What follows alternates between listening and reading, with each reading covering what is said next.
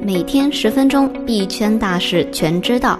大家中午好，欢迎收听由区块链行情资讯 APP 蜜蜂茶提供数据支持的午间音频节目《必须知道》，我是主持人小蜜。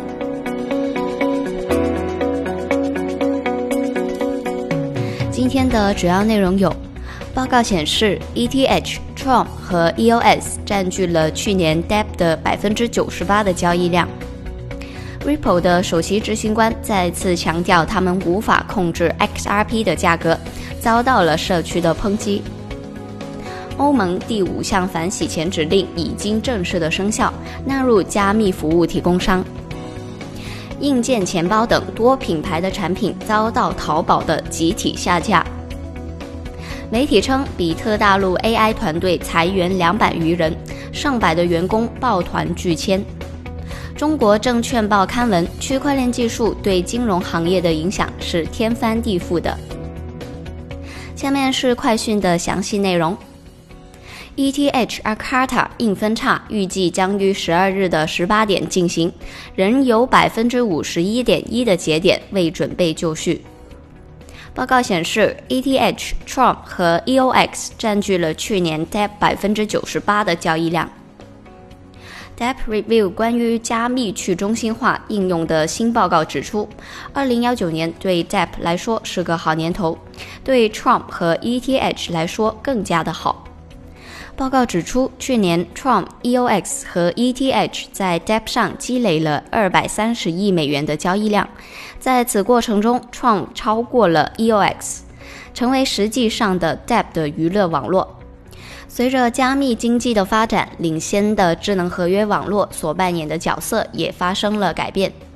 ETH 已经从 ICO 转向了 DeFi，Tron 已经成为了赌博应用领域最杰出的 d e p EOS 已经处于两者之间。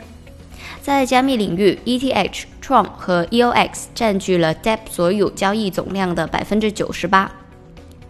交易所 Cobinhood 或将关闭，曾被质疑为退出骗局。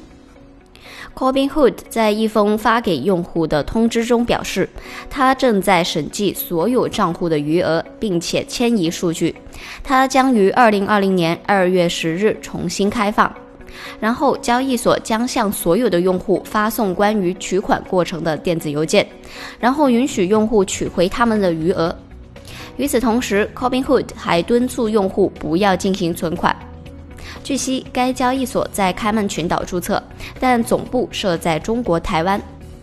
据了解，去年年初，该交易所出售了母公司 Dexon Foundation 的 Dexon 代币，不到一个月就筹集了三百五十万美元。后来，该公司在二零幺九年五月申请破产，因此被投资者质疑为退出骗局。Ripple 首席执行官再次强调无法控制 XRP 价格，再遭到了社区的抨击。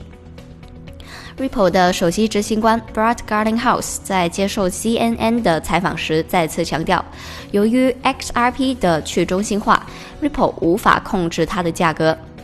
他的言论呢，再次的遭到了社区的抨击。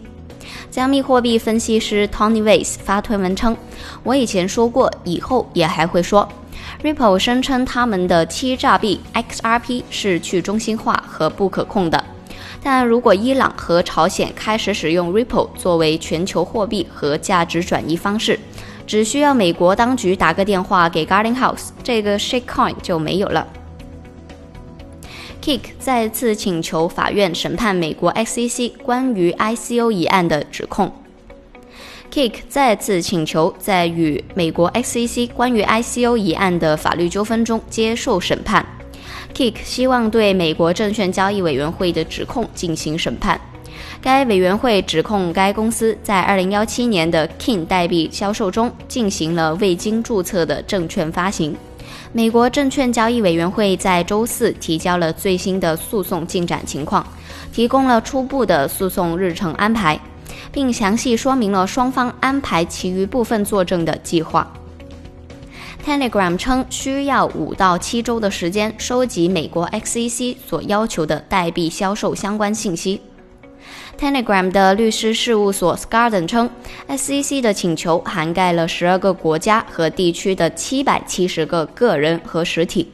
自九月以来，Scarden 只能审查七十六个实体，还需要更多的时间来审查所有的实体。欧盟第五项反洗钱指令已经正式的生效，纳入加密服务提供商。欧盟第五项反洗钱指令已经在一月十日生效，首次通过包括虚拟货币法币交易所或托管钱包提供商在内的加密服务提供商来扩大其监管范围。欧洲的加密货币公司正在努力地满足第五项反洗钱指令提出的新监管准则。由于新法律要求了广泛的了解您的客户和反洗钱程序，许多的企业正在关闭。接下来我们看一下国内的消息。硬件钱包等多品牌产品遭到了淘宝的集体下架。比特派钱包发微博称，目前市场上所有品牌的区块链硬件钱包均已遭到淘宝下架，包括 BITHD、Cobo 等品牌在内的产品均显示宝贝不存在，无法购买。此前，淘宝新增加了区块链技术产品二级类目，该类目下可以上架带宽共享设备和数字货币硬件钱包两类商品。继目前主流的数字加密货币硬件钱包可以在淘宝系统内上架销售，然而不到一个月的时间，此类的产品便遭到了平台集体下架。媒体称，比特大陆 AI 团队裁员两百余人，上百的员工抱团拒签。媒体向多位比特大陆相关的业务线的员工了解到，其 AI 团队将从三百六十人裁到一百人。从地域分布看，成都、武汉、上海和深圳的 AI 团队近乎团灭。从业务线看，一百余人的服务器团队将被直接砍掉。同时，有两百余名的被裁员工因为不满公司 N 加一和期权、无承诺的十三薪和保底年终奖的赔偿方案，拉起了维权群，抱团拒签。但裁员指标和截止日期已经确定，公司以现在不签，明天赔偿更少来相要挟。无奈之下，签离职协议的员工越来越多。今日，中国证券报刊文：人工智能和区块链重塑未来金融形态。文章表示，区块链技术对金融行业的影响是天翻地覆的。首先，在金融交易数据方面，存放在区块链系统中的数据安全性更高。区块链技术本身能够有效保证交易数据的安全性和真实性。区块链技术去中心化的特征可以使数据更加透明，从根本上解决大量数据在第三方金融机构集中和形成信息孤岛的问题。其次，区块链技术本身不仅能够实现数据信息的永久性存储，而且能够通过对数据增加附加信息来实现数据信息归属的标识和产权的确认。这种机制能够有效地解决大数据共享与隐私保护之间的内在矛盾。这意味着每个个体都可以拥有自己的数据资产，这些数据资产同样可以带来相应的信用和其他衍生价值。最后，区块链技术依赖程序算法，实现公开透明的交易规则，使所有参与节点能够自动的运行、共同维护、共同进行信用支撑，打破传统金融体制中的精英垄断，使民众广泛参与发展普惠金融。最后一条消息来自央行，央行发文盘点央行的二零幺九金融科技。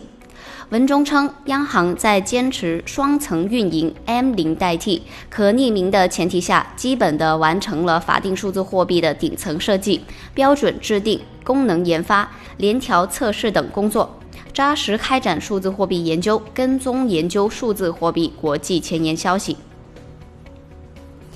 今天的节目到这里就结束了，我们下期再见。